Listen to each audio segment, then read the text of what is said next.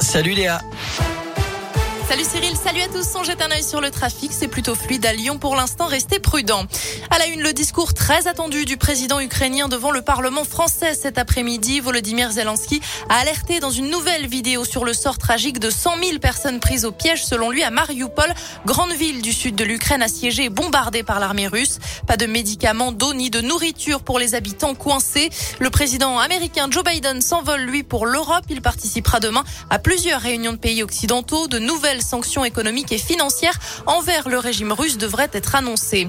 Mais un embargo sur le gaz et le pétrole russe n'est pas possible. Ce sont les mots ce matin du président de l'Assemblée nationale, Richard Ferrand, au 28e jour de la guerre. Les sanctions ne servent pas, je cite, à punir les Françaises, les Français ou les autres Européens.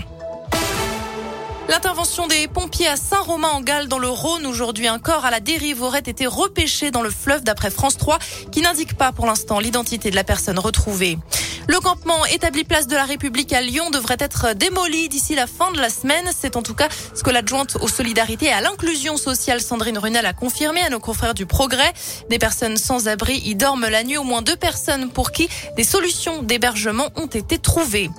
Déçue mais combative, l'équipe de l'auberge de Collonges s'est remise au travail ce midi au lendemain de la publication des étoiles Michelin. Le restaurant de Paul Bocuse reste deux étoiles et il n'a pas récupéré la fameuse troisième étoile perdue en 2020, deux ans seulement après la mort du célèbre pape de la gastronomie. Le directeur de l'auberge, Vincent Leroux, avait pourtant fait le déplacement hier à Cognac pour assister à la cérémonie. La déception passée, il a tout de suite remis le tablier. La soirée d'hier n'a rien changé à notre euh, envie de surpasser les équipes. Il y a eu le Michelin hier et aujourd'hui euh, le restaurant est complet.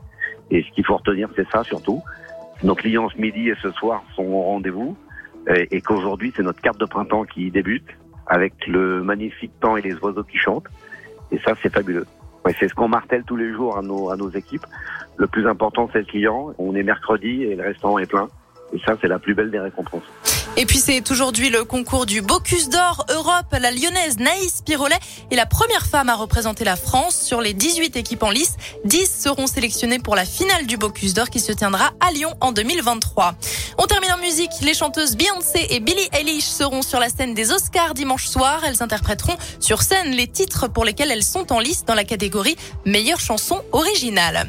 On termine ce journal avec la météo du soleil cet après-midi sur Lyon et sur le Rhône. On reste autour de 16 degrés pour ce qui est des températures. Même programme demain, un ciel bien dégagé du soleil tout au long de la journée.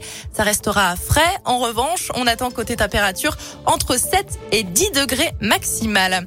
C'est la fin de ce journal. Je vous souhaite une excellente journée à l'écoute de Radio Scoop. Merci Léa.